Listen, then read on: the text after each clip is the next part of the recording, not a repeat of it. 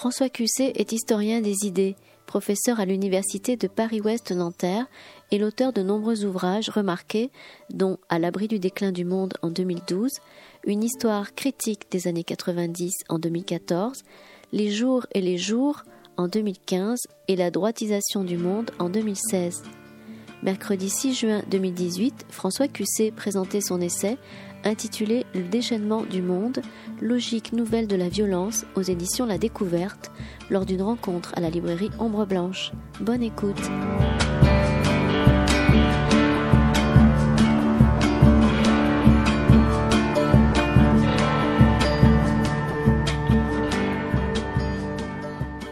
Bonsoir, euh, merci d'être si nombreux ce soir. Nous avons le plaisir de recevoir euh, François Cusset. François Cusset, vous êtes euh, professeur à Paris-Nanterre, spécialiste de l'histoire intellectuelle, auteur de plusieurs ouvrages, La décennie sur les années 80, les années 90, French Theory sur la réception d'une certaine pensée française aux États-Unis, la droitisation du monde récemment, et vous venez aujourd'hui nous présenter Le déchaînement du monde, logique nouvelle de la violence. Dans votre précédent ouvrage, euh, La droitisation du monde, on vous interrogeait notamment sur euh, une anecdote qui est un peu révélateur des thèmes abordés dans cet ouvrage. Enfin, un fait divers, un fait social, l'affaire de la chemise du DRH d'Air France. Vous interrogez sur cet usage notamment de la question de la violence. Dans cet ouvrage, vous revenez à l'encontre de certaines thèses qui diraient que le XXIe siècle serait un siècle où la violence serait maîtrisée, contrôlée, on pourrait commencer sur euh, cette antithèse d'une pensée qui était assez fréquente, malheureusement, ou juste vis-à-vis de votre théorie, euh, l'actualité euh, rattrapant, l'usage du terme violence aujourd'hui est quand même fréquent, très régulier, que ce soit dans les manifestations, dans la question sociale.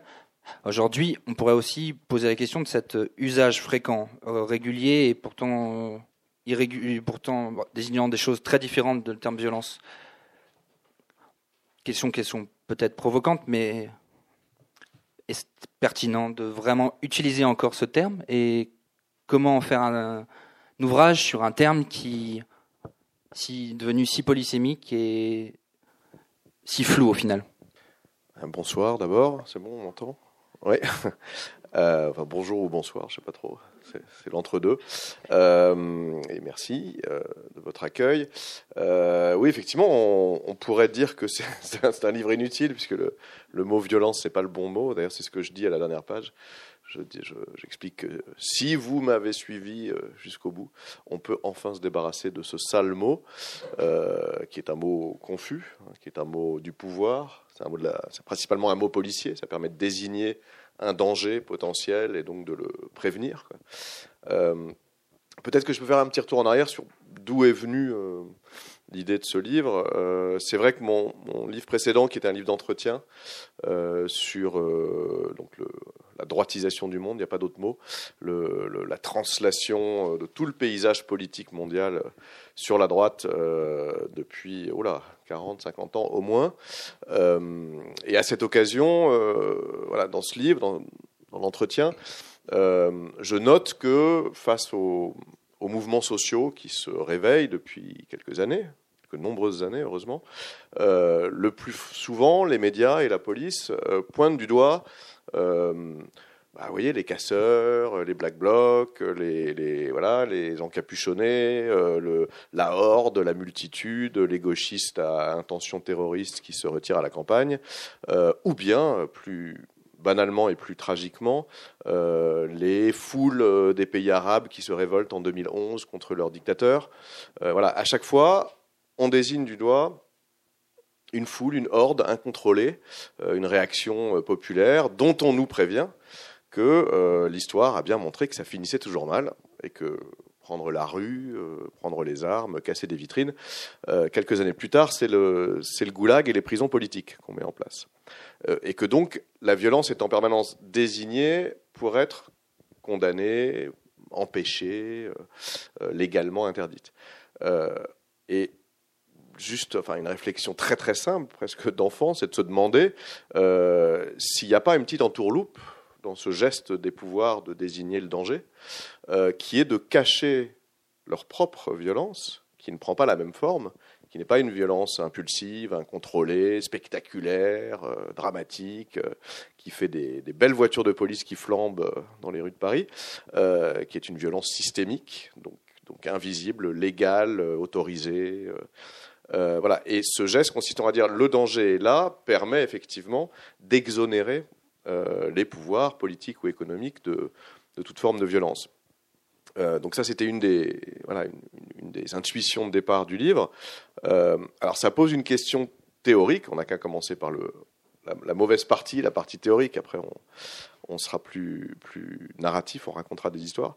Euh, il y a une question théorique très importante, qui est que le concept de violence nous sidère, un peu comme l'image de la violence, par exemple euh, l'image terroriste hein, de l'attentat euh, nous sidère, nous, nous, empêche de penser. Euh, et violence est immédiatement associée à quelque chose qui relèverait de l'impulsion, de la nature, de l'instinct, de l'absence de contrôle, et donc d'une réaction première. Première, ça veut dire, si je vous insulte, votre première réaction risque d'être violente, seulement la seconde sera de discuter pour savoir pourquoi cette, cet énergumène vous insulte. Euh, première, ça veut dire aussi la violence de l'enfant non éduqué, hein, c'est-à-dire son, son non-respect de certaines règles de bien, voilà, de, de, courtoisie, de vivre ensemble. Euh, et ça veut dire aussi, et ça c'est les siècles de la colonisation qui nous rappellent ça, euh, la violence des sociétés que l'Occident considérait comme primitives, Hein, ou, en tout cas moins développés que les nôtres, euh, et qui donc étaient des peuples euh, a priori sympathiques, mais dont il fallait euh, se méfier du, des pulsions, des mouvements spontanés, des, violences ordinaires. vous voyez un peu l'opération théorique qui a lieu là, c'est-à-dire que la violence est toujours renvoyée à l'impulsion, à la nature, à l'instinct, à l'enfant, ce qui permet de l'éloigner de la raison. Alors que la première évidence, si on est un tout petit peu historien, euh, si on aborde cette immense question de la violence, c'est que les plus grandes violences dans l'histoire humaine, de quel côté que ce soit, hein, qu'elles soient les violences des mouvements émancipateurs et bien sûr beaucoup plus les violences des pouvoirs en place, de l'ordre économique, de la police ou de la dictature, sont des violences très rationnelles. Euh, organisés, administrés, euh, entourés de lois et de règlements qui les favorisent, d'accord, euh, préparés à l'avance par des discours calmes, lénifiants, rationnels, qui empêchent de s'opposer en fait. donc par exemple, ça pose cette question toute simple que je pose à un moment dans un chapitre de mon livre, qui est c'est quoi la violence de la loi? Alors ça paraît un peu bizarre parce qu'a priori, voilà, si on a fait un tout petit peu de de théorie politique. La loi, euh, dans un pays démocratique, euh, on sait pas nous qui l'avons directement voté, mais enfin, en principe, euh, voilà, on a voté pour des représentants qui ont voté des lois, donc qui sont censés voilà, nous représenter, converger avec nos intérêts. pourtant, on a tous en tête des cas de lois spécifiques qui font violence à des individus qu'elles dépouille, euh, empêche d'agir, euh, font taire, euh, ou simplement voilà, une amende ou une peine de prison peut, dont on peut contester la légitimité. Donc je pars de là, je pars de l'idée que la violence n'est pas impulsive, ou celle-là, elle a lieu évidemment, mais elle est inhérente à l'existence. Hein. soyons pas des anges ou des angélistes. évidemment que nos vies sont parsemé de violence. Euh, le premier instant de la dite vie est assez violent. Hein. On s'en souvient pas, mais enfin il l'est. Les femmes qui ont accouché s'en souviennent. Euh, donc évidemment que cette violence-là, c'est pas celle-là dont il s'agit. Ce dont il s'agit, c'est des violences construites, des violences justifiées et euh, qu'on fait passer pour leur inverse, c'est-à-dire précisément pour la civilisation, la courtoisie, l'ordre, euh, politique et sociale, et même euh, la lutte contre toutes les formes de violence populaire. Donc ça part de là, et à partir de là, c'est un, bah, c'est un panorama ambitieux, c'est moins qu'on puisse dire, de, euh, des formes de la violence aujourd'hui, des deux côtés de la barrière, c'est-à-dire de la violence systémique, de la violence du système, la violence qui est principalement, mais pas seulement, on verra, la violence du système économique, Hein, qui peut produire des violences réelles, même si l'économie comme ça, ça a l'air abstrait, euh, mais qui peut être aussi celle euh, de la santé, euh, de la prise en charge de la vie, de la publicité, de la communication, des réseaux, etc., de des nouvelles formes de socialité. Et puis la question de, en face, face à ces nouvelles formes de violence qui sont sans rapport avec ce qu'on connaissait autrefois, comment les gens réagissent et y a-t-il des mouvements sociaux organisés ou pas, euh, qui s'insurgent contre cet ordre-là, et le font-ils eux-mêmes avec violence, ou en tout cas en n'excluant pas dans leur mode d'action varié euh, une éventuelle violence. Euh, donc c'est le, trajet du livre, et ça passe par des questions qui étaient assez nouvelles pour moi, dans mon travail d'historien, notamment des questions de psychanalyse, parce qu'après tout, je pense que ceux qui nous ont le mieux parlé de la violence sont les psychanalystes, mieux que les sociologues ou les historiens, euh, à la fois parce qu'ils tiennent compte du fait qu'elle est inhérente à nos vies. Hein, donc, c'est pas des curés, ils n'essayent pas de, l'éradiquer, euh, la violence. Euh, et aussi parce qu'ils comprennent la logique, moi, qui est la mienne dans ce livre, qui est la logique de la violence rentrée, c'est-à-dire celle de la frustration, euh, la frustration qui peut être liée au manque de reconnaissance, chose la plus banale à l'ère des réseaux, d'accord, euh, qui peut être liée à l'aliénation, l'exploitation, la coercition d'un emploi, d'un patron, enfin d'une vie sociale euh, pénible, qui peut être aussi due à, l'abondance. J'aborde cette question-là, la, violence de l'abondance. Quand on a tout, quand tous vos désirs peuvent être satisfaits, c'est ce que les réseaux, les, annonces publicitaires vous promettent. Euh, qu'est-ce que ça fait au désir? Qu'est-ce que ça fait à la subjectivité? Bah, Ça lui fait violence. Euh, et ça, les psychanalystes savent que le, désir dont on promet la satisfaction immédiate et sans délai euh, est un délire, un désir, un délire, un désir qui ne sait plus, qui ne sait plus, voilà, où aller, quel objet avoir. donc voilà, cette présence un peu fantomatique de, la psychanalyse dans, ce livre, mais qui est incontournable si on veut comprendre la quantité, on va dire, de, de violence rentrée, de frustration que génèrent nos sociétés. Euh, et attention, euh, si elle n'était que rentrée, on pourrait dire, bah, ça fait juste euh, euh, des gens un peu nerveux et de temps en temps dépressifs, c'est pas plus grave que ça. Il va de soi que ce qui est rentré a besoin de s'expulser, de sortir, de s'exprimer, et que ça prend des formes. Alors là aussi, anciennes ou nouvelles, hein, le harcèlement sur les proches, euh, euh, la violence contre soi jusqu'au suicide, ou simplement, ça c'est un autre thème qui m'est cher, la violence atmosphérique, les ambiances chargées. Euh, le, voilà, euh, je ne sais pas si c'est pareil à Toulouse, mais euh, le matin, prendre le RER e en Ile-de-France, voilà, vous rentrez dans un wagon et vous avez vraiment l'impression d'une chape à l'intérieur de laquelle il y a une ambiance très particulière qu'on ne peut pas saisir. on ne sait pas à quoi elle tient. Elle tient peut-être au fait que deux passagers viennent de s'insulter à la minute précédente et puis ont mis le nez dans leur journal. mais voilà, il y a, alors, on pourra m'opposer que les vies modernes ont toujours euh, souffert de ces atmosphères pesantes, certes, euh, mais je fais la liste des facteurs qui expliquent pourquoi cette euh, surcharge de l'atmosphère s'est vraiment intensifiée et qu'on vit dans un drôle de monde qui est officiellement euh, pacifié, euh, publicitairement réjouissant, hein, puisque c'est l'entertainment partout, à tous les niveaux, qu'on rigole bien sur les réseaux.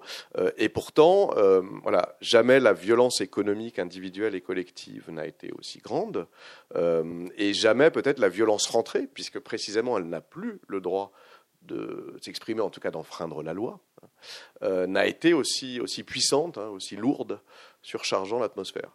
Euh, voilà. Et, pour finir cette brève introduction, euh, tout ça est un, c'est un, point de vue qui est un peu une provocation face aux historiens officiels de la violence, puisque qu'est-ce qu'ils disent tous, mais tous sans exception, c'est qu'elle a diminué, évidemment, statistiquement, quantitativement, à tous les niveaux, hein, que ce soit les, euh, les, taux d'homicide et de violence de rue qui ont évidemment chuté à la fois sur le long terme mais, aussi sur le court terme. Hein. Depuis, je crois que je cite ce chiffre, le, taux d'homicide en France, euh, euh, qui est extrêmement bas, hein, le plus bas de l'histoire, les plus bas du monde, a quand même encore été divisé par deux depuis dix ans, par exemple. Donc il va de soi, alors on pourra expliquer ça par la, la surprésence policière, ce qu'on veut, mais cette violence-là, la violence des guerres, évidemment, Alors ça, on en parlera, j'espère. les guerres sont nombreuses, certes locales, mais très durables peut-être un phénomène nouveau. Mais enfin, il va de soi que si on compare euh, toutes les guerres actuelles euh, à la Seconde Guerre mondiale ou euh, aux décennies des guerres décoloniales, hein, le bilan humain est moindre. Voilà. Donc c'est moins dangereux de sortir dans la rue, les guerres sont moins meurtrières, et certains en concluent, pas naïvement du tout, ils savent ce qu'ils font, que vivent le moment présent, euh, la société civilisée et pacifiée qui est la nôtre, qu'est-ce qu'on a comme chance de ne pas être né au Moyen Âge euh, ou au début du XXe siècle? Je ne suis pas si sûr.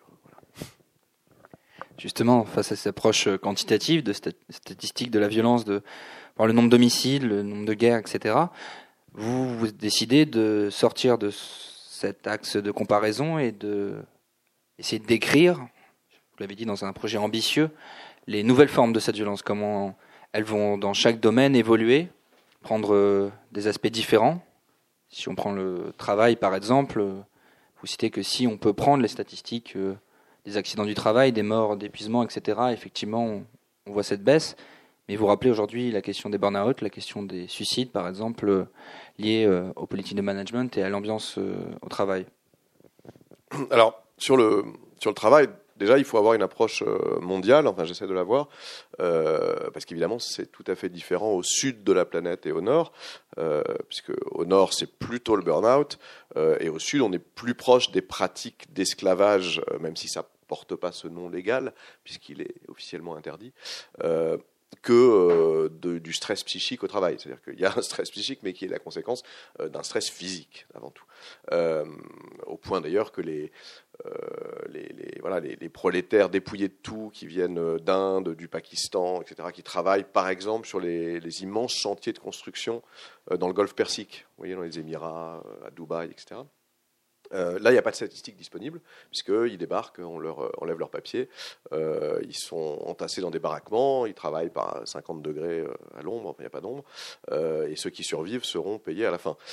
mais en tout cas, aucune ONG n'est autorisée, évidemment, à, compter quoi que ce soit les estimations, c'est que ce type-là euh, d'exploitation collective, c'est aussi les usines en Chine, hein, euh, que l'on euh, déménage, comme ça on peut déménager une ville de 5 millions d'habitants en deux mois, donc vous voyez le, phénomène.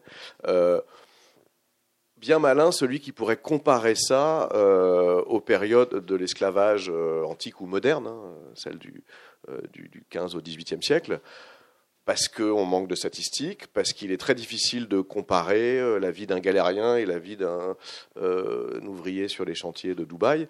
Voilà, donc déjà, euh, attention à, l'image trop rose et souriante du voilà d'un monde émergent en train de découvrir les vertus du, du commerce, de l'industrie et du travail pacifié. Pas vraiment. et quant à ce que l'on connaît mieux euh, par chez nous, c'est-à-dire le, stress euh, psychique au travail, euh, la souffrance au travail, comme on l'appelle. alors là aussi, il y a un problème statistique, c'est que ça fait peu de temps qu'on la mesure, hein, puisque la chose est, n'était pas reconnue comme un problème en soi avant. Donc maintenant qu'on la mesure, évidemment, elle, elle, ne cesse de monter. en fait, c'est même pas la peine de la mesurer. La réponse, elle est très simple depuis 20 euh, ou 30 ans, euh, le capitalisme, euh, sous toutes ses formes, hein, de la PME jusqu'au grand groupe, a tablé sur une, augmentation des objectifs, des rendements, de la vitesse à tous les étages de l'entreprise, permise notamment par les nouvelles technologies, hein, parce que maintenant on peut en un clic obtenir une information qui prenait plus de temps avant, permise aussi par le, le, chômage et la crise du marché du travail, tout le monde étant sur un siège éjectable. Si vous n'êtes pas content, si vous ne faites pas assez vite, il y a une file d'attente euh, derrière vous pour prendre votre poste. Donc il y a eu vraiment, et ça c'est tout à fait objectif, une, augmentation des exigences jusqu'à parfois l'insoutenable, l'inaccessible. Euh, et c'est tout simplement la raison principale. Avant les cas particuliers, c'est la raison principale de la hausse de cette souffrance au travail. Euh, sauf que, comme elle est liée à ces objectifs de rendement, de profit, elle a l'air en quelque sorte innocente, cette exigence. Euh, et ceux qui s'y soumettent ou qui n'y arrivent pas, au lieu d'en vouloir comme autrefois au patron, aux classes dirigeantes, à l'ennemi social. Il n'y a plus d'ennemi social aujourd'hui, officiel. Euh, ils s'en veulent à eux-mêmes, puisque tout leur renvoie, tout leur dit qu'ils étaient incapables d'atteindre les objectifs en question, que leurs euh, collègues de bureau y arrivent, que ceux qui vont prendre leur place vont y arriver aussi bien, et que donc c'est de leur faute. C'est un processus bien connu qui s'appelle la, violence symbolique. C'est lorsque la violence dont on est victime se double d'une deuxième violence qui est de s'en imputer la faute. C'est bien connu ce processus, il a existé dans toute l'histoire humaine, euh, il a notamment existé pour les, minorités les plus discriminées.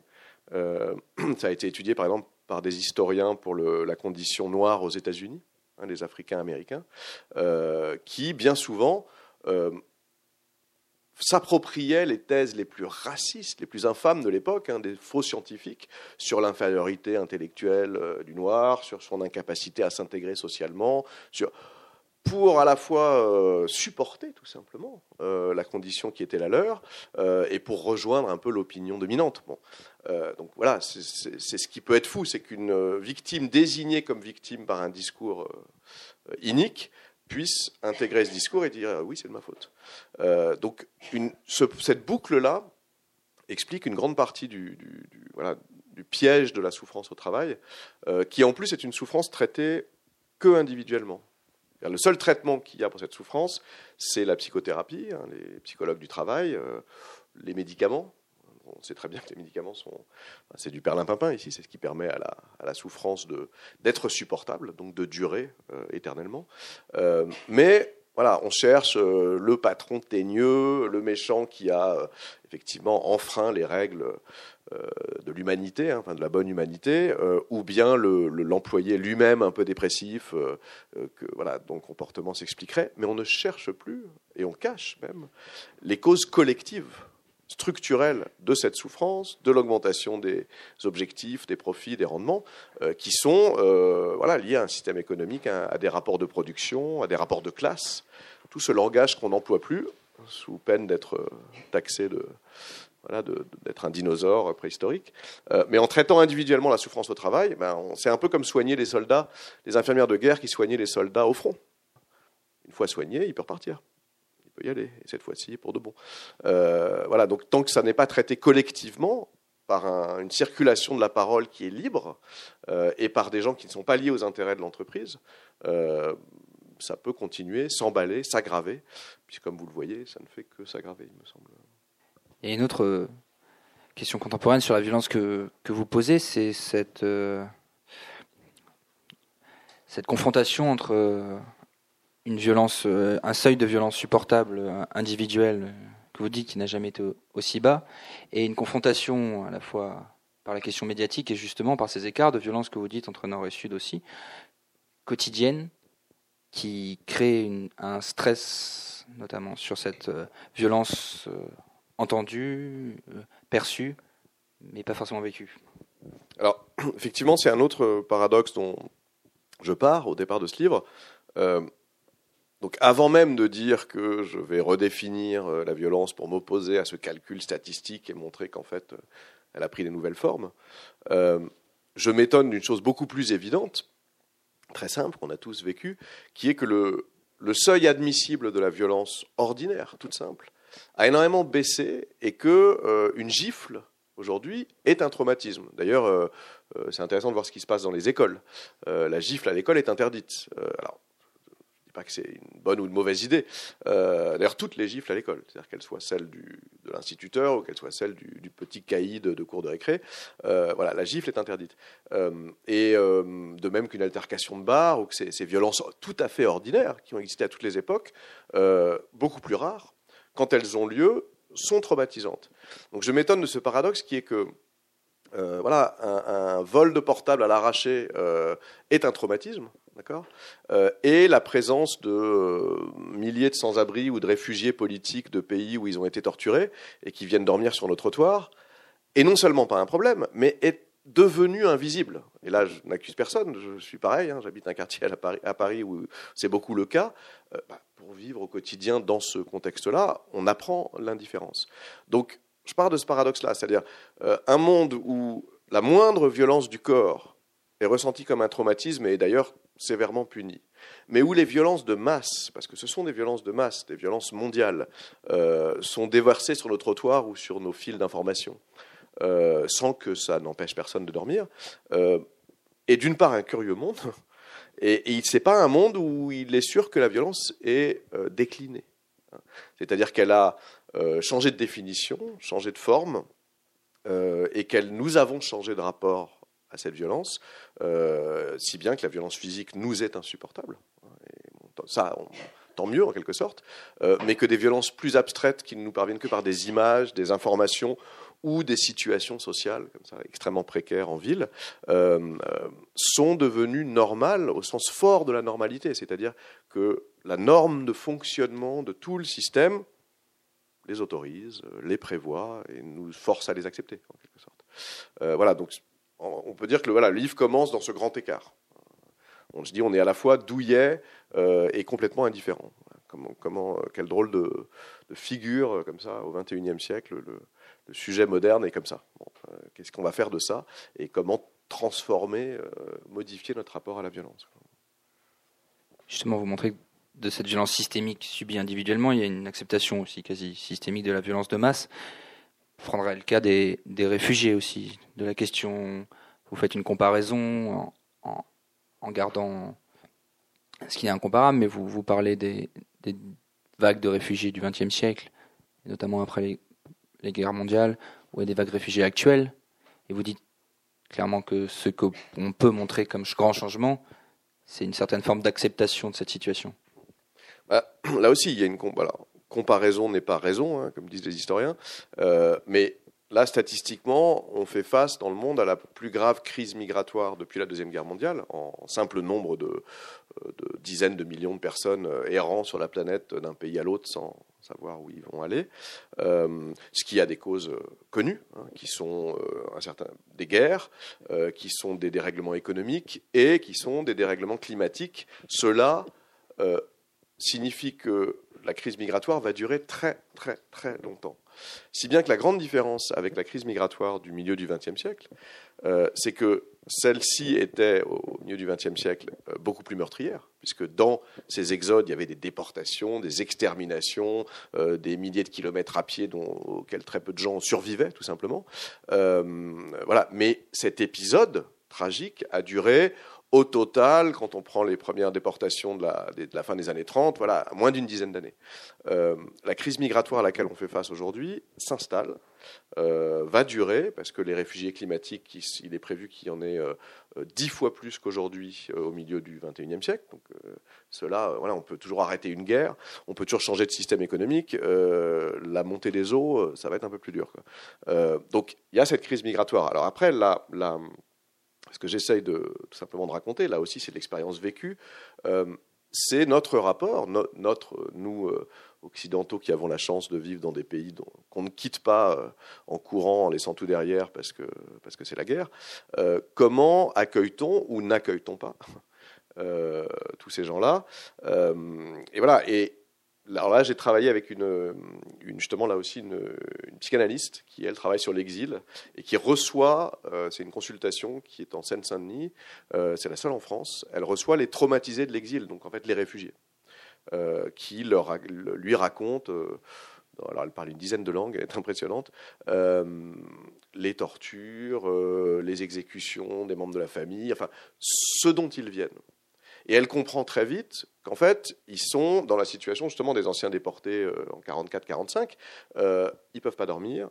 Ils ont des paniques permanentes, des paranoïas immenses. Donc la plupart, euh, par exemple, marchent 10 km à travers l'île de France pour ne pas prendre le métro du tout. Parce qu'ils imaginent qu'ils vont être arrêtés et ensuite disparaître. donc ils sont dans cet état de peur, vraiment de violence intérieure. Et voilà. Et il peut arriver que les âmes sensibles que nous sommes, euh, pour peu qu'on lise euh, une presse un peu trop à droite ou qu'on soit abonné aux, mauvais euh, youtubeurs politiques, on considère qu'ils sont dangereux, ils portent un danger, non seulement économique parce qu'il n'y a pas assez de bouches à nourrir et de et d'emplois disponibles, ce qui est faux, mais surtout un danger politique. Ils apportent leur guerre en quelque sorte.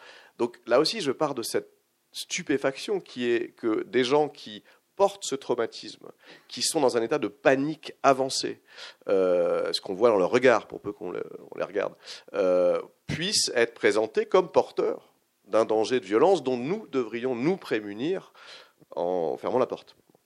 Euh, tout en rappelant d'ailleurs au passage, mais ça c'est un petit réflexe anti-France, que euh, le, nombre de réfugiés euh, accueillis en France euh, voilà, est l'un des plus bas du monde, le plus bas des grands pays d'Europe, voilà, et qu'il y a des pays, alors évidemment frontaliers des zones de guerre, dont la moitié de la population est faite de réfugiés et qui n'en font pas un thème voilà, politicien. Donc on pourrait faire mieux, on ne le fait pas, notamment parce que justement il y a cette transfusion de la violence qui est que la violence dont ces gens sont porteurs nous la leur attribuons, on estime qu'ils sont un danger euh, et qu'il faut s'en prémunir. Euh, la violence systémique, elle est là. Elle est quand des lois euh, permettent ça. Par exemple, des lois migratoires. Justement, en parlant de loi, vous parlez de la violence de la loi tout à l'heure.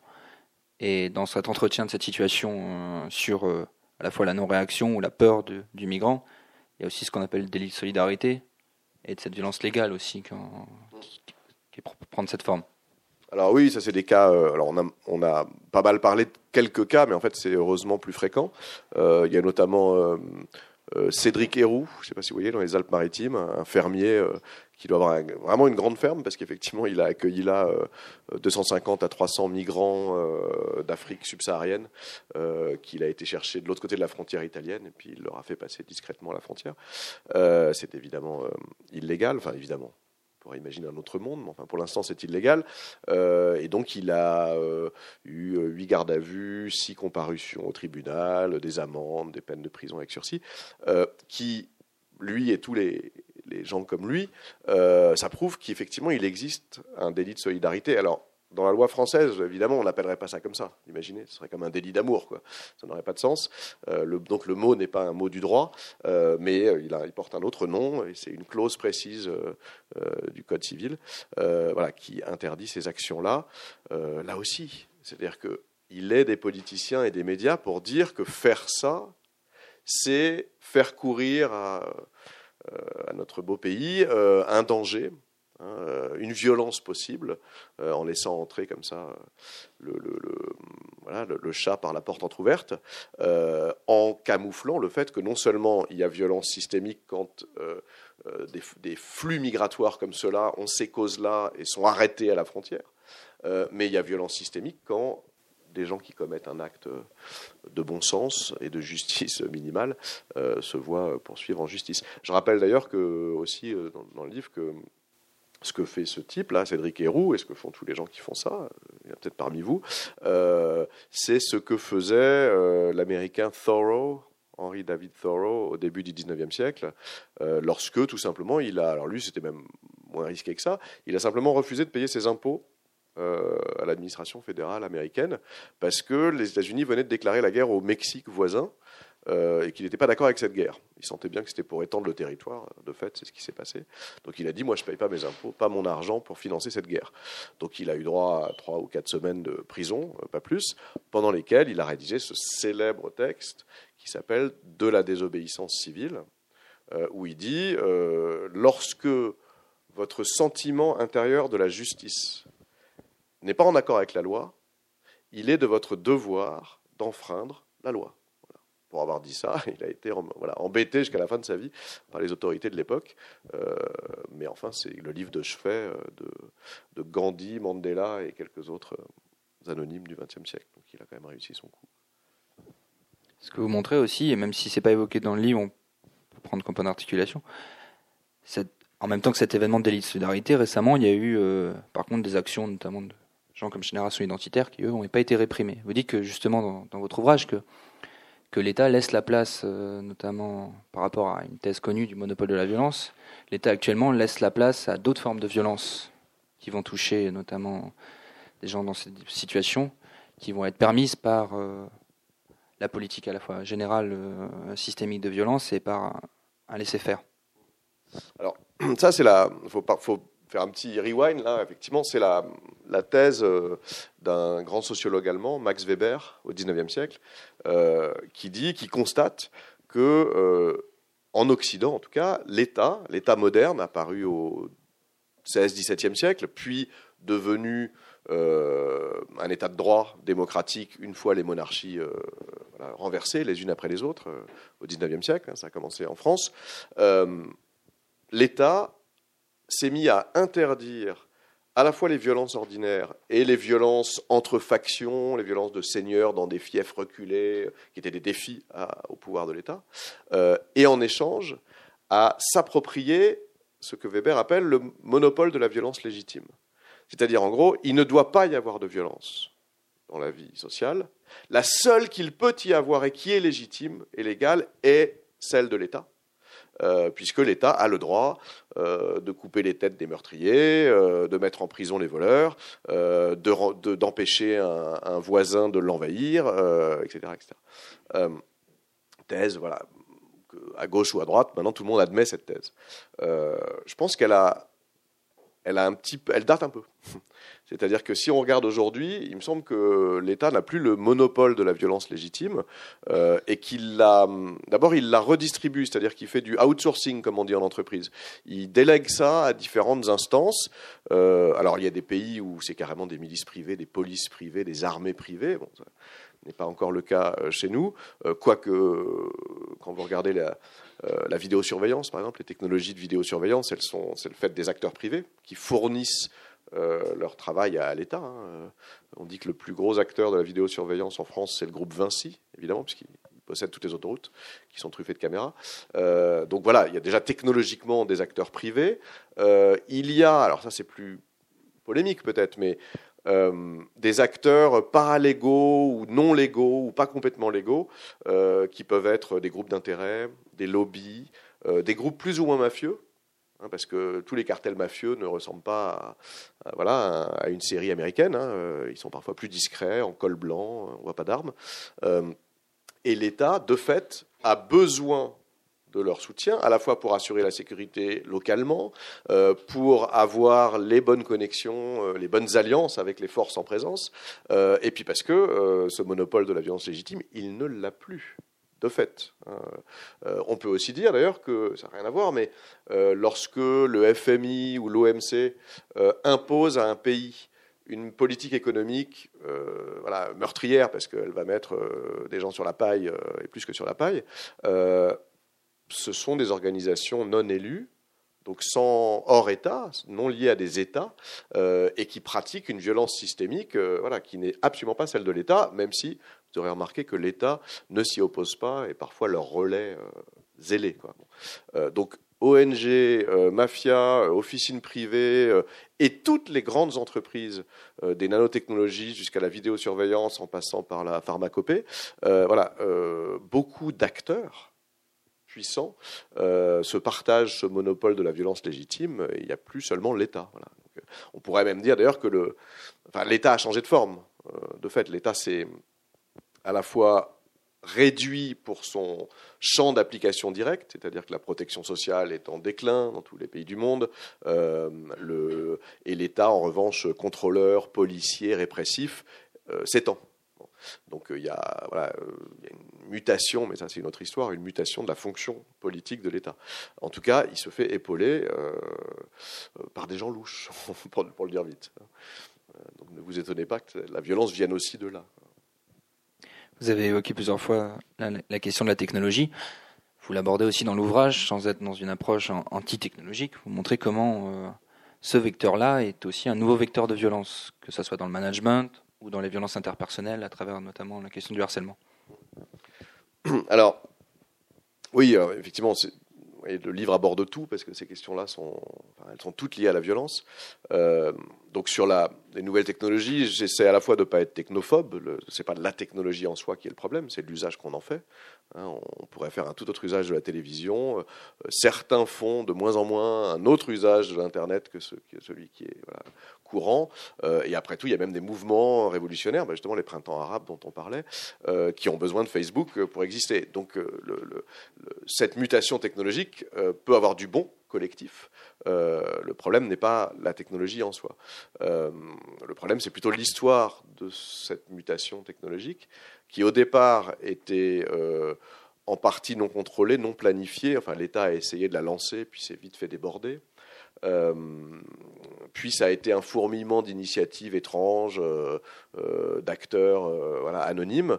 et puis, au tournant des années 2000, tout, début des années 2000, on a vu se mettre en place les géants euh, les, grands groupes surpuissants, survalorisés en bourse euh, de, l'Internet, qui soient des équipementiers, comme on dit, comme Apple, ou qui soient euh, Google ou Amazon, et qui détiennent désormais effectivement un, pouvoir sur nos vies concrètes, à la fois ordinaires et sur nos vies entières, beaucoup plus grand qu'aucun État n'aura jamais. Hein, même dans une dictature totalitaire, euh, parce que vous n'êtes pas en rapport digital, euh, voyez, avec l'État euh, plusieurs heures par jour. alors, maintenant, face à la question de la violence, je me dis, voilà, qu'est-ce que il semblerait dans un premier temps que ce rapport technologique au monde qui fait qu'on est tous séparés les uns des autres euh, par des petites machines, qu'on euh, est en relation virtuelle, euh, qu'on a 600 amis mais qu'on n'en a rencontré aucun ou presque, semblerait nous éloigner physiquement les uns des autres et de fait les conflits qui ont lieu se règlent à distance, virtuellement et non pas par un passage à tabac. Soit, mais on pourra assez vite montrer que, par exemple, prenons le cas du, euh, de la sociabilité au collège. Hein, qu'est-ce que c'est que, on a tous vécu, euh, avoir 13-14 euh, ans, avoir des amis ou pas, être le chef de bande ou pas, être le bouc émissaire ou pas. Hein, on ne choisit pas de l'être, évidemment, on l'est tout à coup, pour une raison qui échappe. Ben, à l'époque où ces questions-là se réglaient directement dans la cour de récréation, elles semblaient plus dramatiques. Parce qu'effectivement, il pouvait y avoir éclat de voix, voire bataille physique lorsque la petite bande de trois ou quatre qui s'attaque à un bouc émissaire le fait en ligne et se trouve rejointe par des dizaines, voire des centaines de gens qui sont complètement extérieurs, qui ne connaissent pas la personne en question, mais qui en rajoutent, parce que c'est le fonctionnement des réseaux, hein, en étant toujours plus large, euh, et que euh, la dite victime, euh, très sensible à son image sur les réseaux, à sa popularité sur les réseaux, voit liguer contre elle, euh, elle a l'impression, la terre entière, hein, pas les trois euh, allumés qui veulent euh, lui taper dessus dans la cour de récré, bah, ça donne ce taux, pour l'instant bas, mais alarmant, de suicide chez les jeunes adolescents liés au harcèlement sur les réseaux. Hein. bon, il est, voilà, encore une fois, il est bas, mais enfin, il est bas, mais il double chaque année, hein, parce que la chose s'étend. Donc c'est pareil, c'est-à-dire qu'il ne s'agit pas de dire l'un est pire que l'autre, ce serait ridicule, ou d'avoir des, des, statistiques et un bilan simplement quantitatif. Il s'agit de comprendre que euh, le harcèlement n'est pas le même, euh, qu'il est en un sens plus dangereux parce qu'il rallie beaucoup plus de monde euh, et qu'il n'est pas sûr que nos vies virtuelles sans corps, par clavier interposé, soient plus pacifiées que, que, nos vies d'avant. puis après, on pourra ajouter aussi que peut-être qu'il n'y a rien de neuf. Moi, je ne suis pas adepte de la théorie de la grande révolution numérique. Je pense que c'est plutôt une évolution décisive, mais plutôt qu'une révolution. Euh, on pourrait dire euh, qu'on a toujours trouvé, à toutes les époques de l'histoire humaine, des activités qui nous évitent de nous taper dessus, euh, ou d'ailleurs de nous faire du bien les uns aux autres. la, culture humaine, le théâtre, le spectacle vivant, le livre, le cinéma plus récemment, c'est finalement voilà, des, des, scènes sur lesquelles des violences sont exposées euh, et le fait d'exposer sur une scène les violences nous soulage en partie, pas complètement, mais nous soulage de nos violences à nous. Euh, c'est le principe de la cathartique hein, qui a été euh, démontré par Aristote il y a donc fort longtemps. Aristote est lu par tous les élèves d'école de cinéma aux États-Unis. Hein, ils veulent faire Hollywood, donc on lit Aristote, parce qu'il avait compris, Aristote, ce qui se passait sur cette scène de théâtre. Donc on peut dire que voilà, euh, la longue histoire de la culture humaine, c'est l'histoire des activités qui à la fois ont occupé nos mains. Moi, je tiens beaucoup à cette idée-là, hein, parce que finalement, pour se faire du mal ou du bien, il faut les mains. Euh, donc, c'est bien qu'elles soient occupées. Donc, ces petits appareils sont là pour ça. Euh, voilà, mais ont occupé nos oreilles, nos attentions, nos imaginaires, nos intellects, nos sensations, plutôt pour le meilleur que pour le pire, puisque ça nous soulageait de plein de choses. Mais face à cette évidence-là, j'enfonce une porte ouverte, on peut dire et aujourd'hui Est-ce que, euh, puisque c'est toujours la culture humaine, c'est la culture humaine, le flot ininterrompu euh, des images qu'on trouve sur les réseaux, de toute nature, qui soient celles de nos photos de vacances, qui soient celles du bouc émissaire en question, euh, qui soient des images animées inventées par euh, un amateur dans son coin, ou qui soient de la fiction, des séries, ou qui soient les images d'actualité, ou les jeux vidéo, ou la pornographie. Cette profusion infinie, qui comporte énormément d'images d'une crudité, d'une violence crue, impensable par nos grands-parents, ne serait-ce que nos grands-parents, c'est vraiment littéralement impensable. Ils, n'en auraient pas supporté la vue, hein, alors même que justement, dans les rues en bas de chez eux, voilà, le, vol, le larcin ou, le passage à tabac était plus fréquent qu'aujourd'hui chez nous. Vous voyez, voyez le rapport? Euh, En revanche, la scène de torture avec euh, giclée de sang à l'écran, ils ne l'auraient pas supporté. Nos enfants de 10 ans euh, la regardent à l'écran sans que ça nous gêne, voilà, ni nous ni eux. donc il y a tout ça. Et la question est Là aussi, il ne s'agit pas de condamner euh, cette crudité en soi, mais de voir ce qu'on en fait. Euh, et je ne suis pas sûr qu'elle puisse encore être cathartique. D'abord à cause de la quantité des images, leur banalité absolue, qui, qui routinise, qui normalise la violence, hein, elle est normale, euh, à cause du fait que désormais on peut en être les auteurs, les producteurs de ces images, on peut chacun euh, trouver une photo, la, publier, enfin voilà, fabriquer, être, on n'est plus simplement les, consommateurs passifs. Euh, et puis il y a pas, enfin, il y a moins de narratifs, il y a moins d'histoires. Alors évidemment, les séries, c'est, c'est un nouveau genre euh, culturel fabuleux parce que c'est un genre narratif. mais il n'y a pas ces histoires qui, les grandes histoires épiques des temps antiques ou, les grands textes religieux qui avaient cette fonction-là, qui étaient des histoires pour raconter la violence et les passions humaines euh, comme exemple, soit à ne pas suivre, soit justement pour nous soulager. Euh, je suis vraiment pas sûr que ce soit le cas des scénarios de séries actuelles. Donc voilà, je pose cette question qui est euh, la technologie qui éloigne les corps dans un premier temps. Réduit-elle pour autant la violence entre ces corps? Il, voilà, Rien n'est moins sûr. Mais je n'ai pas de réponse définitive. Avant d'évoquer la réaction à cette violence systémique, on ne peut pas ne pas évoquer la question, vous l'avez évoqué, euh, notamment de la guerre ou du terrorisme, et notamment, vous l'avez évoqué tout à l'heure, de ces conflits qui durent, qui durent plus qu'avant même. Alors, sur le, le terrorisme, la position que j'ai, il y a évidemment un, un sous-chapitre sur le terrorisme, euh, est déjà en soi une position euh, provocante euh, que n'acceptent pas plein de beaucoup de lecteurs qui m'en veulent de ça, parce que spontanément, pour les gens, la question de la violence égale la question du terrorisme. Hein. C'est quand même le rapport le plus courant, le plus agonistique, c'est-à-dire le plus, le plus extrême, hein, le, plus spectaculaire, à la violence politique ou à la violence collective que l'on est depuis plusieurs années. Donc, euh, moi, il me semble que l'obsession terroriste, qui est à la fois une obsession passive, puisqu'on est face à un flux d'images, et une, obsession tout à fait active quand on nous explique que c'est là qu'est le plus grand mal du monde d'aujourd'hui, hein, c'est le fait que euh, des jeunes puissent être embrigadés voilà, et finir par, faire ça. Euh, je pense que cette obsession nous voile, nous cache, nous dissimule la violence ordinaire dans le reste de la société, euh, puisque toute violence, alors là pour le coup directe ou indirecte, euh, rix de bar ou euh, chômage systémique, euh, on se verra opposer l'idée que tu préfères un attentat terroriste Donc finalement moindre mal, hein, le moindre mal d'être, de vivre dans, une, dans un monde en paix, dans une entreprise certes un peu stressée, mais où on risque pas de, de, se faire mitrailler à la sortie du, du travail. donc je commence par dire qu'il y a cet écran qui fait écran, qui est quand même l'écran du terrorisme. Ensuite, je rappelle, euh, là aussi, désolé, j'enfonce des portes ouvertes, mais c'est peut-être bon de le faire, euh, que le terrorisme a une histoire. D'accord? Il n'est pas né euh, avec l'État islamique. une histoire qui remonte à la fin du 19e siècle, enfin c'est le, premier usage du mot.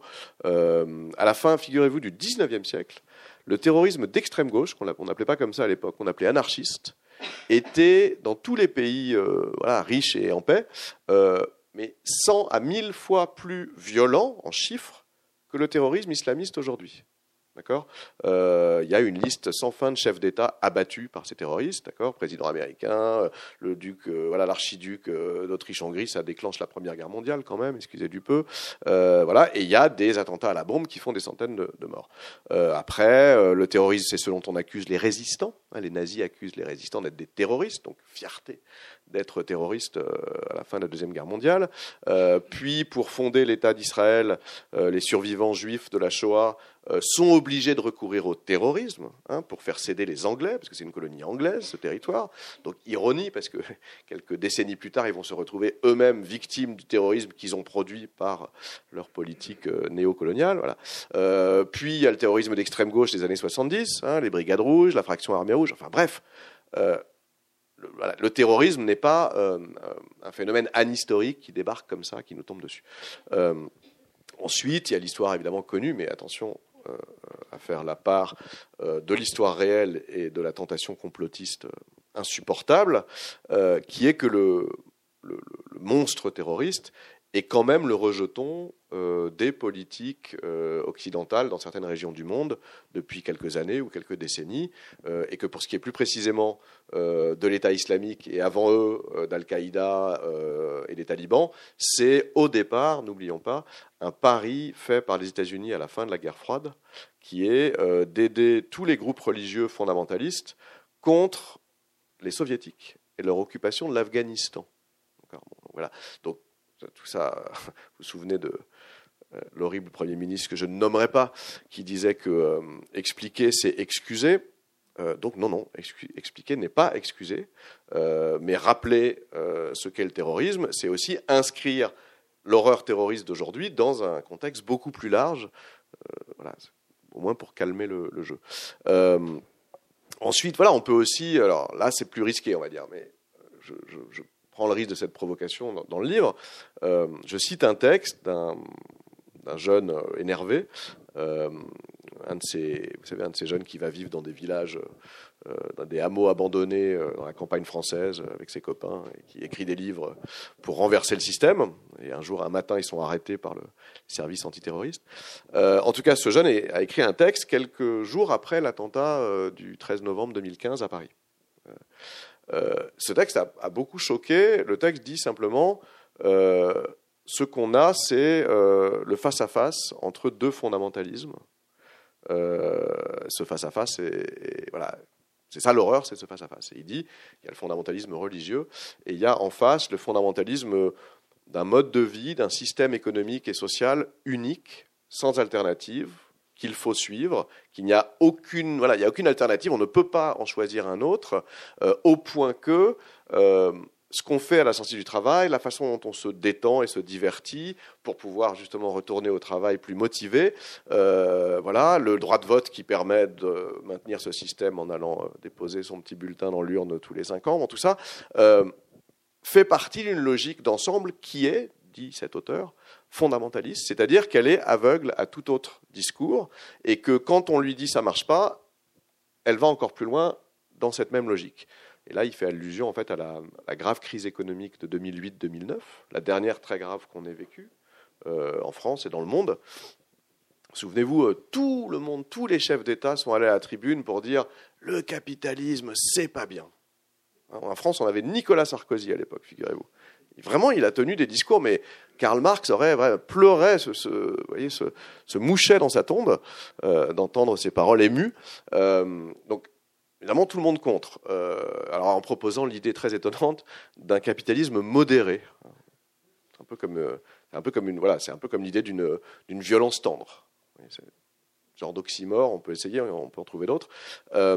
Ce qui s'est passé beaucoup plus concrètement, c'est que Barack Obama, le président américain de l'époque, qui a juré ses grands dieux que ça ne recommencerait pas et qu'on allait réguler le système, euh, a refusé, ça c'est quand même euh, la plus grande erreur euh, de, ce président, qu'on ne peut pas appeler un grand président à cause de ça, il me semble. Il aurait pu être le Roosevelt de son époque, parce que c'est ce qu'avait fait Roosevelt dans les années 30, n'a imposé aucune réglementation en échange de la plus grosse levée de fonds publics de l'histoire humaine, hein, plus que la Deuxième Guerre mondiale.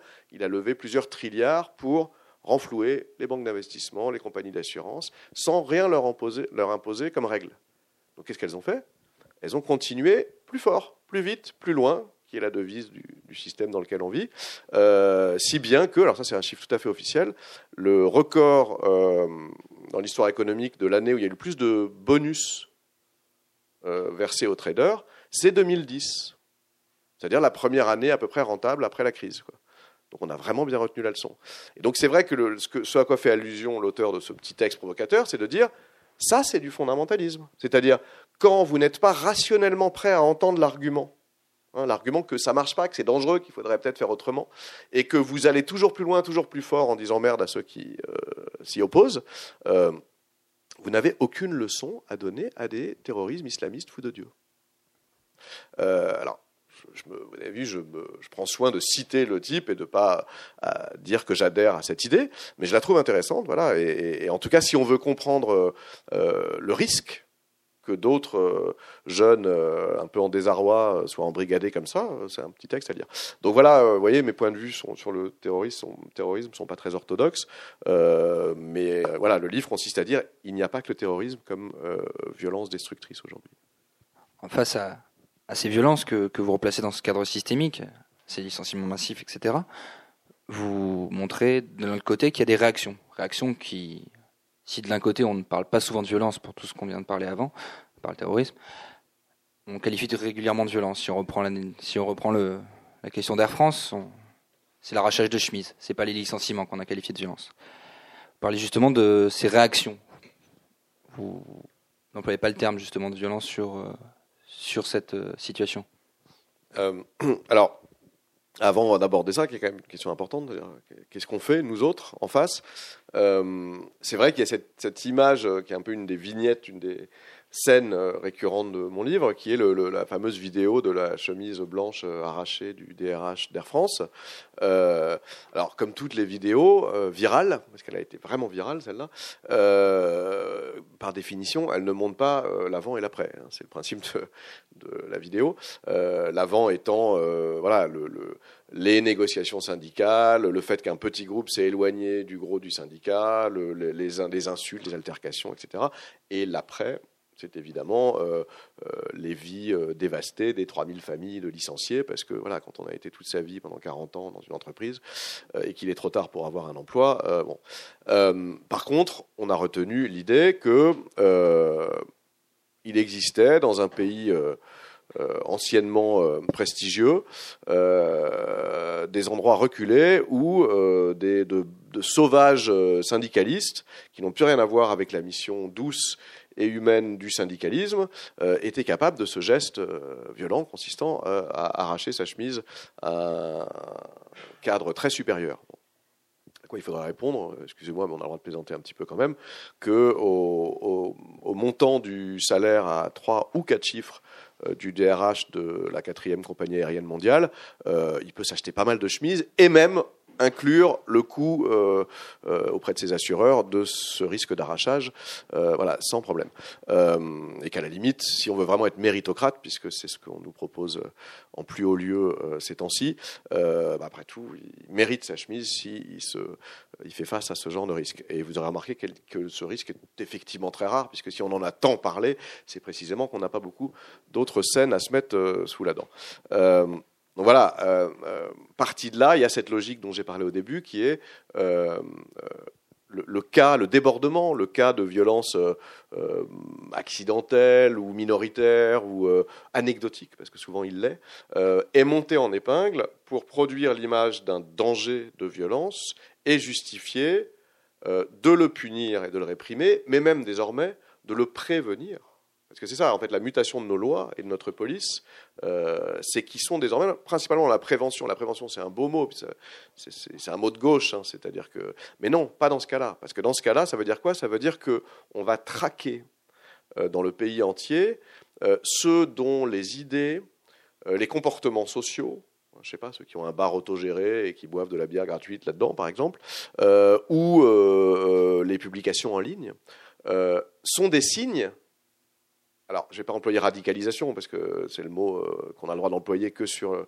la religion euh, musulmane. Mais en fait, si, c'est-à-dire une radicalisation sociale, politique. Ils sont en train de devenir des gauchistes dangereux, des gens à capuche, des black blocs, des casseurs, etc. donc, ce principe-là est un principe nouveau. C'est un principe venu des lois antiterroristes. Parce que les lois antiterroristes sont des lois d'exception, c'est un régime légal d'exception, qui peuvent se baser sur l'intention et pas sur la preuve. C'est-à-dire qu'on peut dire, puisqu'il y a un danger suprême qui est le danger terroriste, que je sais bien que je n'ai pas de preuve euh, que euh, vous voulez commettre un attentat, mais je sens bien à ce que vous dites, à ce que je lis de vous, que c'est votre projet, et donc je vous en empêche dès maintenant. Donc voilà, ces logiques-là se, développent depuis peu.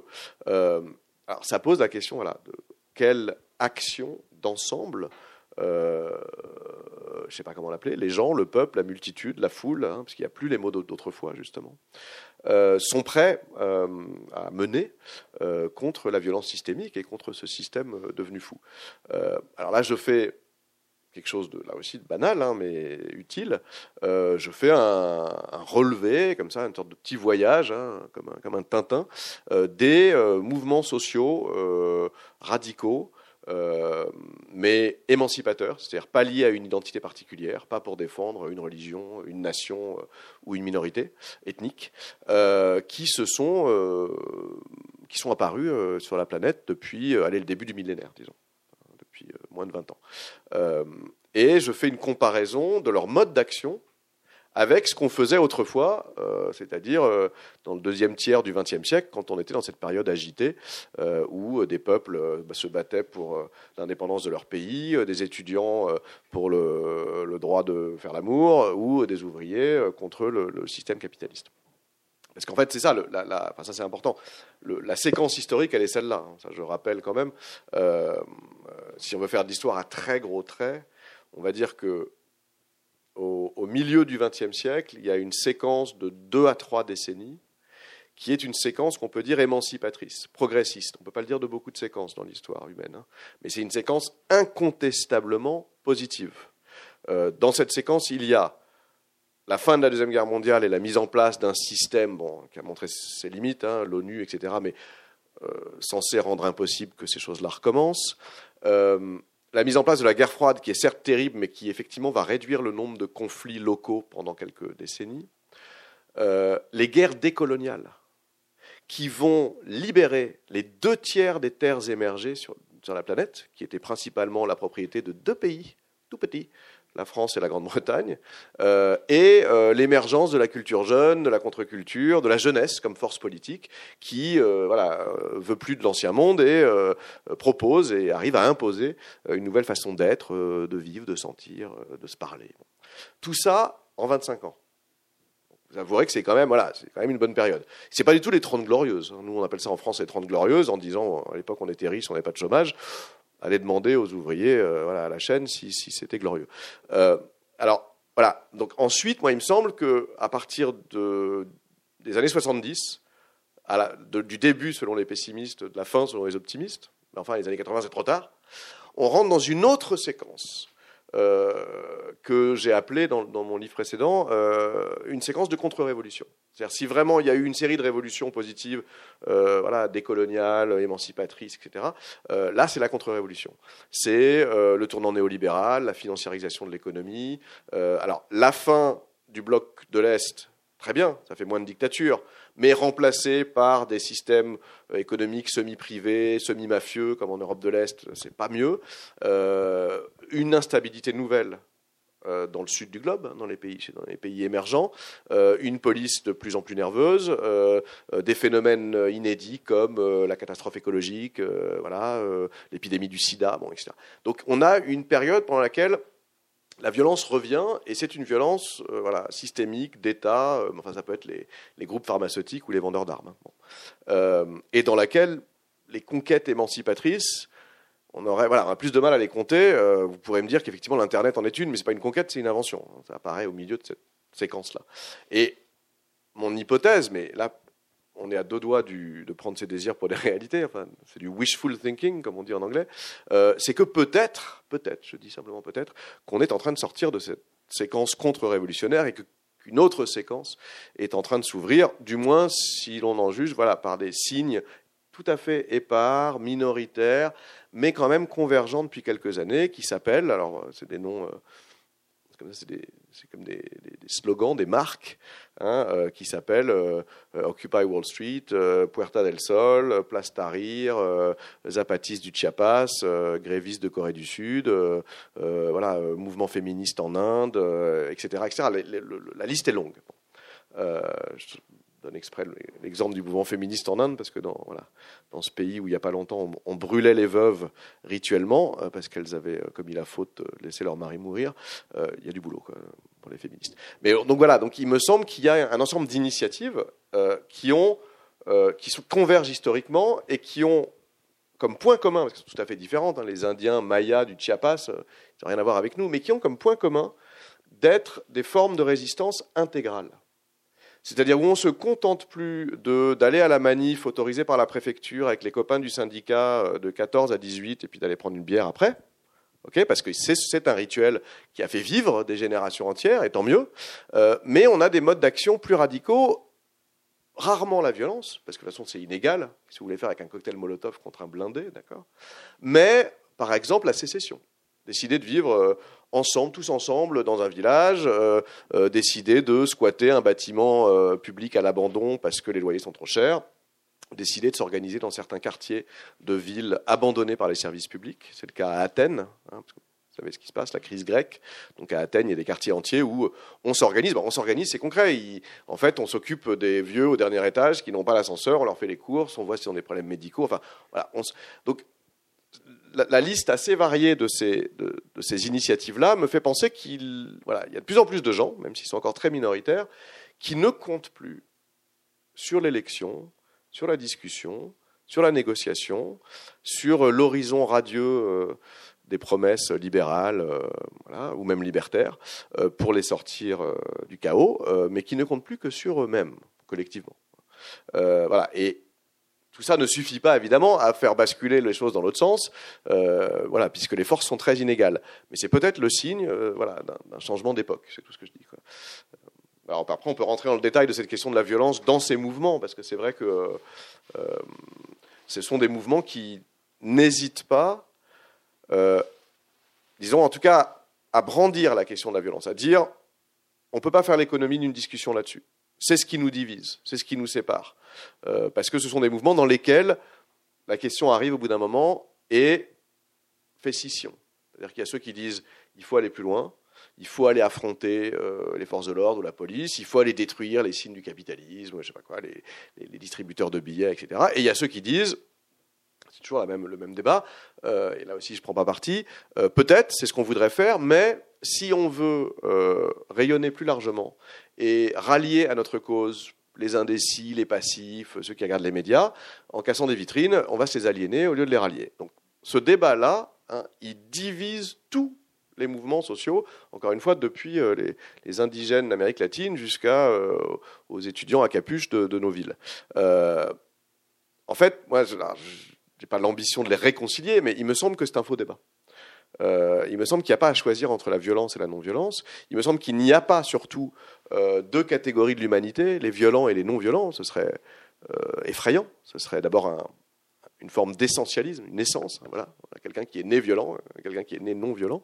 vous avez remarqué que c'est ce que le, discours dominant nous fait croire depuis longtemps. C'est-à-dire qu'on a érigé des, des grandes idoles du XXe siècle en icônes de la non-violence. Euh, Mandela, Martin Luther King, Gandhi. Donc je rappelle que dans leur biographie, euh, pas du tout. Ils ont, dans la mesure du possible, défendu une approche non violente, et puis, dans certains moments, euh, stratégiquement favorisé une approche violente. Ben, c'est ça. C'est-à-dire qu'il y a, a priori, une approche non violente ou non confrontationnelle qui passe plutôt par le sabotage, le blocage, l'occupation, que par la confrontation.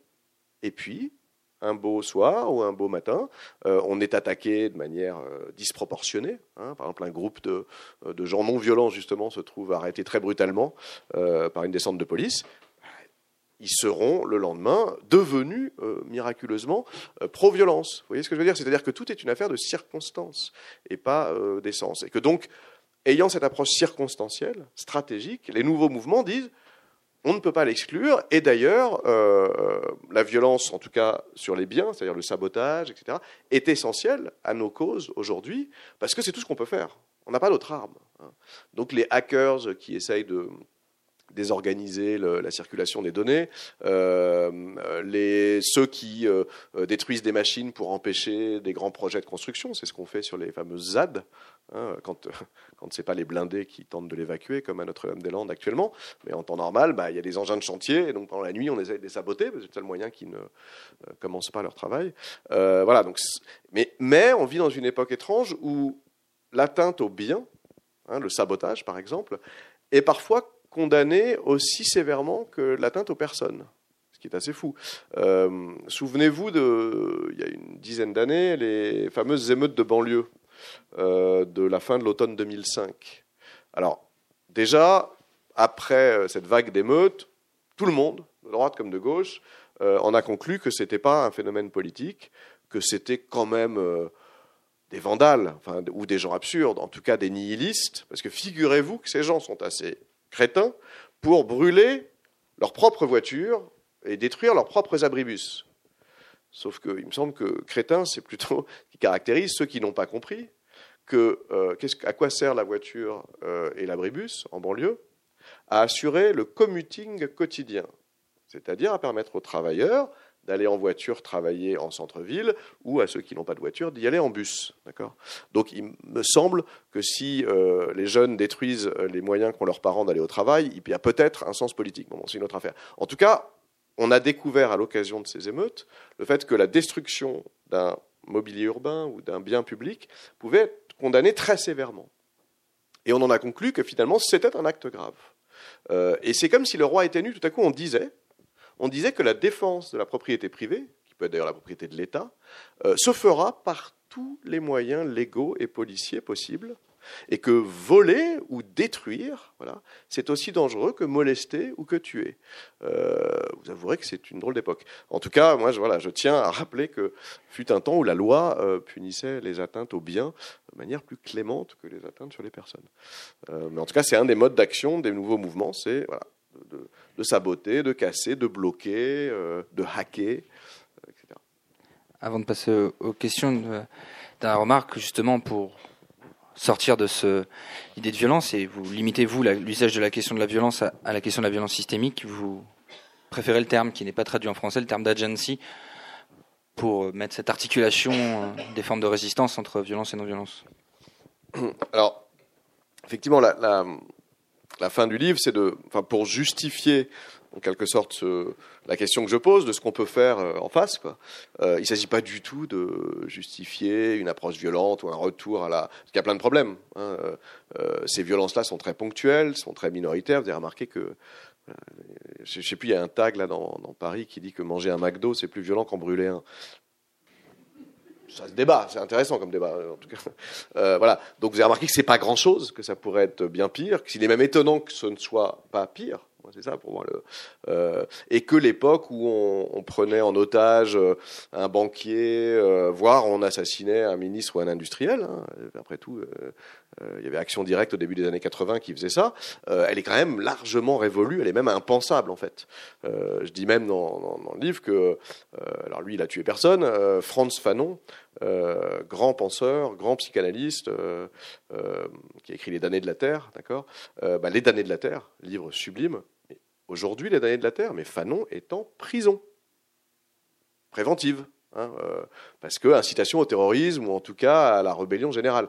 Donc voilà, donc il y a un tabou, il y a une prohibition, euh, une disqualification de toute forme de violence. C'est une longue histoire. Hein. Ça a commencé dans les années 70 par le désarmement de toutes les cellules d'extrême gauche ou gauchistes qui, les unes après les autres, ont, voilà, ont littéralement rendu les armes, mais on fait plus que rendre les armes. On dit euh, c'est fini, ça marche pas.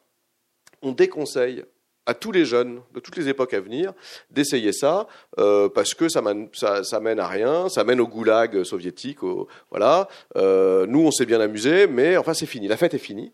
Euh, et la seule chose dans laquelle on croit désormais, c'est l'élection et les médias, puisque que vont faire ces anciens gauchistes célèbres Devenir patron de presse ou candidat de parti de gauche ou de droite. donc voilà, il y a cette disqualification qui fait qu'un acte d'opposition directe, de confrontation directe, est aujourd'hui légalement euh, très lourdement puni, euh, policièrement prévenu, anticipé, et surtout, surtout, condamné par la, vox, euh, alors pas populi, en tout cas médiatique, mais aussi du coup l'opinion. Hein. Euh, au point que si vous abordez le sujet dans un, dîner de famille, ça, très vite, ça va, ça va, ça va barder. Parce que euh, qui aurait l'audace de défendre euh, l'idée que brûler un McDo dans le monde d'aujourd'hui, qui a les coordonnées qu'il a, est quand même pas bien grave, voilà, risque de finir son dessert tout seul. Donc voilà, la, question est, devenue une pomme de discorde dans les, dans les mouvements. donc voilà, moi je dis simplement, regardons les forces en présence, très concrets. Hein, c'était De Gaulle qui disait le, Vatican, combien de divisions hein euh, C'est ça, c'est la seule bonne question. Combien de divisions? Ils ont quoi comme arme D'accord? Euh, c'est Staline, c'est Staline que, De Gaulle devait sans doute euh, plagier gaiement. Bah voilà, vous avez vu que les, forces, alors justement, les groupements d'extrême droite sortis du bois, en partie dédiabolisés par ce que vous savez, et par la manif pour tous, eux, eux, ont des moyens d'action, euh, un entraînement qui était le même entraînement physique et militaire qu'avaient justement les gauchistes des années 70, mais qu'ils n'ont plus. Euh, après, bon, justement, là, ce serait du complotisme, donc je m'avance pas, mais enfin, en tout cas, de quoi déstabiliser euh, ce qu'ils veulent, mais qui sont beaucoup moins embêtés que, voilà, ces anarchistes ou ces punks certes peu présentables, mais enfin, dont les moyens de nuire sont quand même limités euh, au cocktail Molotov euh, et, à la, voilà, et, aux morceaux de chantier récupérés. Euh, donc voilà, je commence par ça. Mais après, plus sérieusement, je montre que cette question est abordée, débattue par les mouvements en question. je cite un, très joli texte que j'ai trouvé sur le, parmi la, les militants de la ZAD de Sivins, vous vous souvenez, c'est pas très loin d'ici, qui donc le, le, fameux barrage. D'ailleurs, la, le petit journal où ce texte est publié s'appelle Sans retenue. Joli. Euh, et c'est le texte d'un militant qui est évidemment aussi un intellectuel. Maintenant, il enseigne en fac. Euh, et ça s'appelle Un barrage contre le pacifisme ceux qui ont lu Marguerite Duras apprécieront. Euh, et c'est une sorte de fable où euh, on voit justement une ZAD d'aujourd'hui avec ces, anarchistes à capuche, ces gens qui font des grands discours, euh, dans laquelle débarque une maquisarde, une résistante de la Deuxième Guerre mondiale, un, fantôme en pleine forme, Guirette, qui les écoute et puis qui prend la parole et qui leur dit Mais attendez, je comprends pas de quoi vous parlez en fait. et qui leur explique que euh, la séparation entre violent et non-violent, c'est euh, un discours du pouvoir. Cette séparation n'existe pas, qu'il y a une résistance active à opposer euh, au système, que cette résistance active, selon les circonstances, selon la stratégie, selon les chances de réussir, emploiera différentes méthodes. Et qu'à certaines époques, elle en passe celle-là, que eux, euh, maquisards en 43, ont eu la chance de pouvoir faire sauter des trains, mais que c'est pas donné à tout le monde. Euh, voilà. Et euh, donc elle leur explique, elle leur fait une leçon de stratégie en fait. Et donc c'est une jolie fable parce que c'est une fable où voilà, où, en gros, elle leur dit arrêtez là aussi de penser comme des curés, c'est-à-dire d'imaginer que la violence c'est pas bien, que la non-violence c'est bien. La, la question n'est pas là, ces choses n'existent pas. seul existe le conflit dans lequel vous êtes vous êtes plongé de votre plein gré, et voilà, dans lequel il faut penser stratégiquement. Donc voilà, ce texte est un, pour moi un symptôme que, que les jeunes générations, puisque son auteur est, à, peine 30 ans, euh, s'intéressent. Voilà, c'est quand même un signe des temps. Ça fait 40 ans qu'on n'avait pas, 50 ans, ces questions-là n'ont pas été abordées. Là, elles le sont. J'y vois un signe. À prendre quelques questions. Non, je suis euh, assez d'accord avec tout ce que vous avez dit, mais ça a été diagnostiqué déjà, en fait, quand, par en particulier le Goff, la barbarie douce, euh, le psychanalyste Roland Gori. Enfin, c'est vrai que c'est. Alors, J'allais dire, c'est un soulagement de voir que c'est diagnostiqué, de plus en plus diagnostiqué par différents, entre guillemets, corps de métier, etc. Mais à partir de là, qu'est-ce qu'on peut faire, en fait? Bon, vous avez donné quelques éléments de réponse, là. Euh, personnellement, est-ce que ça vous désespère ou pas plus que ça ou... Bah oui, ça me désespère, mais il faut avoir le désespoir euh, joyeux. Euh, non, mais il est évident. Alors, euh, juste un, point, vous avez tout à fait raison pour Roland Gori, mais si c'est Jean-Pierre Le Goff dont vous parlez, lui, sa vision de 68, justement, en fait un réactionnaire un peu dangereux parce que, en gros, lui, il se réjouit que 68 on n'ait gardé que la fête et la culture et que la, partie politique de confrontation directe ait été éliminée et réprimée. euh, mais en revanche, c'est vrai, c'est pas neuf. Ce diagnostic n'est pas neuf.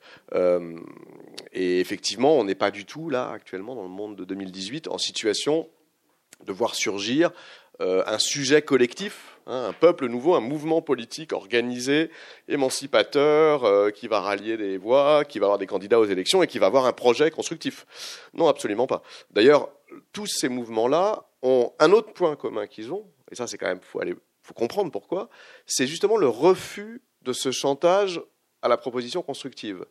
Euh, parce que souvent, ce qui est dit, euh, soit aux anarchistes en capuche, soit aux, Indiens du Chiapas, hein, euh, c'est OK, soit, d'accord, vous n'êtes pas d'accord, mais quelles sont vos, propositions? Et en fait, cette simple question n'est pas une simple question. Il s'agit de formuler dans les termes de la politique démocratique, de l'état de droit qui existe, et dans les limites des possibles institutionnels, ce qu'on veut. Bah, essayez. Essayez de formuler une, exigence collective réelle, un vrai désir collectif ambitieux. C'est impossible dans ces termes-là. Donc, voilà, en gros, ou alors il faudra avoir un parti fait pour gagner des élections avec des politiciens retors là-dedans qui savent faire, qui savent faire de la com. Vous m'avez compris on leur fera pas confiance pour faire ça. Ils le font sans nous. Euh, donc voilà, il y a le, refus de, formuler les choses dans les termes euh, qui sont ceux du discours dominant. Mais pour autant, et ça, je, débat beaucoup de ça et les gens ne sont pas d'accord en général. Euh, pour autant, il me semble pas qu'il y ait que de la non-pensée, que de la réaction impulsive, que du chaos et des anarchistes euh, voilà, qui ne savent pas ce qu'ils disent. Euh, il y a une pensée euh, du, monde d'aujourd'hui, une pensée très axée sur l'écologie, mais pas du tout au sens où on la sépare du reste des questions, mais on l'intègre. Parce qu'en fait, le grand slogan des, des, ZAD et des zadistes, moi que j'aime bien, c'est ils disent on ne défend pas la nature, on est la nature qui se défend. Nous sommes la nature qui se défend. ce serait ça, c'est une sorte d'écologie politique beaucoup plus large. Donc voilà une génération qui pense comme ça, qui a des références, qui, a son droit d'inventaire, c'est-à-dire qui récupère les références d'avant, mais pas toutes. Hein, le, vieux marxisme-léninisme orthodoxe les, ennuis d'une part et même les, gêne, euh, et je comprends. Euh, donc ça pense, ça fabrique, ça construit, ça expérimente, mais ça refuse de formuler les choses dans les termes d'une proposition constructive. Donc du coup on ne voit rien, du coup, si on regarde les médias, euh, euh, on ne voit rien d'autre que quelques vitrines brisées ou, euh, ou, quelques jeunes en capuche arrêtés un beau matin très tôt par la police. en fait, il y a beaucoup plus que ça. voilà, à, l'échelle mondiale. ce qui est sûr, c'est que là, il faut être il faut être un peu léniniste, c'est-à-dire que Lénine avait une qualité et beaucoup, beaucoup de défauts, notamment c'était un dictateur dangereux, mais il a une qualité stratégique, c'est-à-dire qu'il avait compris comment euh, fonctionnait une poudrière révolutionnaire mieux que personne. D'accord euh, il avait toute sa théorie des circonstances objectives. Donc il ne cessait de dire à ses petits camarades, euh, qui en, en 14, en 15, en 16, début 17, hein, disaient mais c'est impossible ce à quoi on travaille. On est là, on est trois pelés à essayer de monter une cellule pour déstabiliser le grand tsar de Russie. C'est impossible. Et lui il avait cette théorie des circonstances. Il disait jusqu'au moment où les circonstances objectives vont basculer sans qu'on n'y fasse rien. Et donc, alors, en l'occurrence, pendant, pendant, la Première Guerre mondiale, c'était le fait que les soldats russes, qui étaient quand même, je crois, 5 millions dans les tranchées, quand même pas mal, euh, avaient tout simplement rien à manger. ils étaient, il n'y avait plus de ravitaillement. Donc, euh, c'est même plus une mutinerie, là, c'est juste le fait qu'ils mouraient de faim. Donc, ils savaient ces choses-là, et donc ils disaient, il y a un moment où on va avoir 2 millions de soldats qui reviennent euh, énervés en ville et qui font acte de mutinerie. donc, l'armée, la police va être occupé à autre chose. Enfin, il avait compris tout ça. Il avait compris qu'en fait, une situation qui a l'air impossible et désespérée parce que tout le monde est passif et accepte ce qui se passe, des éléments, une partie de hasard, une partie de circonstance, peuvent la faire basculer très vite. Euh, n'oublions pas aussi, dans le même genre, euh, même si c'est moins grave que Octobre 17, euh, le fameux éditorial du journal Le Monde, fin avril 68, hein, La France s'ennuie. Voilà, la France s'ennuie, c'est-à-dire qu'il ne peut rien se passer dans ce pays prospère, stable et sympathique. Deux semaines avant mai 68. Donc voilà, c'est facile à dire, mais euh, donc je, on va dire euh, euh, pessimisme de la raison et optimisme du cœur, là, comme disait l'autre, mais il y a de ça, c'est-à-dire que en ajoutant le coût des circonstances objectives.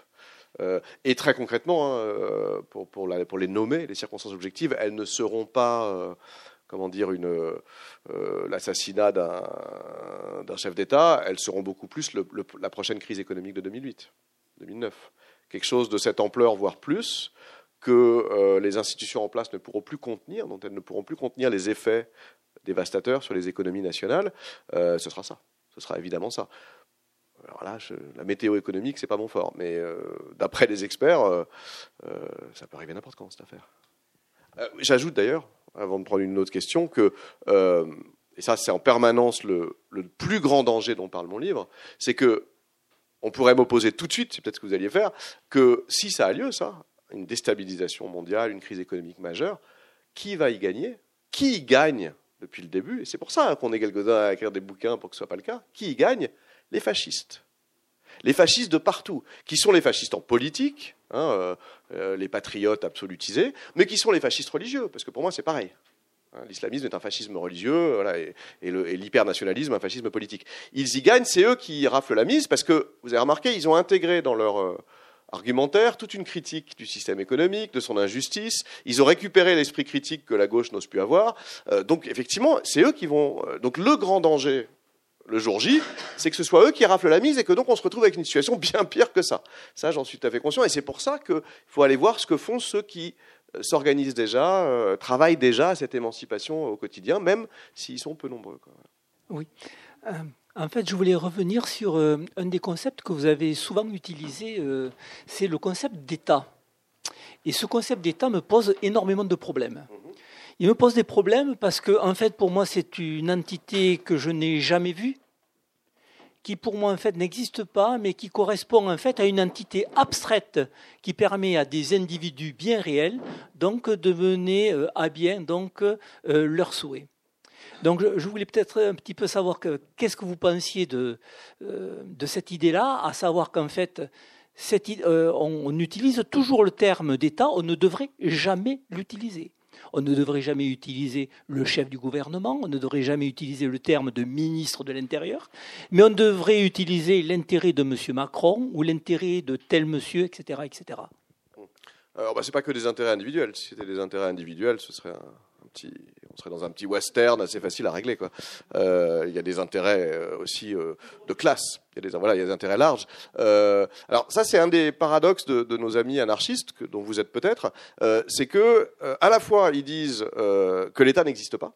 Et ça, c'est leur plus grand argument, qui est un argument assez fort, effectivement. Ils disent cette chose n'existe pas. D'ailleurs, c'était la réaction que j'ai trouvée assez amusante et jolie de Julien Coupa à son, à son arrestation en 2008, hein, à cette fameuse arrestation à l'aube par 300 euh, policiers de l'antiterrorisme, quand il la raconte, euh, quelques semaines plus tard, dans, une dans un entretien dans Le Monde, il dit euh, Des hommes assez jeunes, cagoulés, extrêmement armés, nous ont enlevés et nous ont mis dans des voitures où, voilà, qui nous ont conduits à Paris apparemment en dépassant très largement la limite de vitesse autorisée. Et donc, dans tout son récit, il refusait l'idée de les appeler des policiers et donc d'appeler l'État. Et ça, c'est une, vieille euh, stratégie anarchiste, c'est de dire l'État n'existe pas. Mais le paradoxe des anarchistes, c'est qu'il faut bien qu'il existe pour qu'il soit anarchiste, parce que sinon, il n'aurait pas d'ennemis à se mettre sous la dent.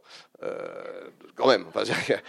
si vous dites que votre ennemi n'existe pas, bah alors pourquoi en avez-vous un Mais euh, plus sérieusement, ce qui est sûr, c'est que il y a plusieurs distinctions à faire. D'abord, il y a une, distinction, c'est la science politique qui l'a fait, elle est très objective, entre État et gouvernement. Hein. L'État, c'est le froid, c'est la machine administrative, c'est les gens qui sont en place, c'est les lois, c'est les règlements, c'est les infrastructures. Le gouvernement, c'est euh, euh, les représentants euh, qui viennent après une élection et qui sont là pour peu de temps et qui récupèrent les rênes de cette infrastructure pour en faire ce que bon leur semble. Pas seulement, c'est un peu plus compliqué que ça en fait. Ils ne peuvent pas complètement en faire ce que bon leur semble, comme certains dictateurs d'Amérique centrale. Voilà, c'est un peu plus lourd avec la machine française. Ensuite, on pourrait dire, alors on pourrait vraiment faire le bonnet. Hein. Si je fais l'idiot, je vous dirais, euh, regardez votre feuille d'impôt, vous verrez que l'État existe. Euh, et que, en tout cas, disons que c'est pas un méchant gangster à cagoule qui euh, s'est fait passer pour. Vous savez, il y avait ce, type qui avait monté l'agence Trésor Publicité. Vous n'avez pas vu ça? Parce que comme ça, il récupérait tous les chèques où il écrit Trésor Public, il ajoutait IT dans les boîtes aux lettres. C'était malin, ça. Enfin, c'était un scénario de film policier, je ne sais pas si quelqu'un l'a déjà fait. Mais en tout cas, c'est pas ce monsieur euh, qui ou cette dame, parce qu'après tout, euh, voilà, qui euh, vous prélève vos impôts. C'est quand même une entité existante. Ce qui est sûr, c'est que cette entité a toujours voulu nous faire croire à son autonomie de principe, c'est-à-dire au fait qu'elle était euh, pas sous pression, qu'elle agissait seule, qu'elle était indépendante des intérêts économiques ou politiques non inclus dans l'État, hein, les pressions, etc. Euh, il y a des époques de l'histoire où ça a pu être le cas, mais je vous défie de me les citer.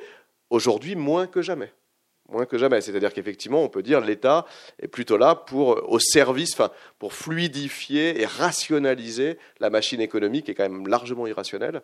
Euh, voilà, en éduquant les comportements parce qu'il faut qu'on se comporte bien pour aller bien dans la machine économique, en fournissant euh, des gens employables euh, sur le marché du travail, euh, en réprimant ceux qui font les choses pas bien, voilà. Donc son lien avec le, système économique est tel à l'État que euh, on peut aller jusqu'à dire métaphoriquement qu'il n'existe pas en tant que tel. Mais je vous dis, c'est quand même il y a un paradoxe anarchiste au départ, qui est qu'il faut bien que quelque chose existe pour que parce que cet ennemi qui nous emprisonne, qui à certaines époques torturait, euh, euh, qui peut être dictatorial sous d'autres latitudes, et qui va clairement vous faire pression physiquement si vous, il vous prend d'aller euh, caillasser le commissariat de la rue d'à côté, euh, vous verrez qu'il existe. Ben, merci à tous, merci à, François Cussé pour cette présentation. Vous pourrez trouver son dernier livre Déchaînement du monde euh, au fond de la salle et on a abordé, on a survolé plein de thématiques. Le livre est beaucoup plus riche. Je vous invite à le lire. Merci.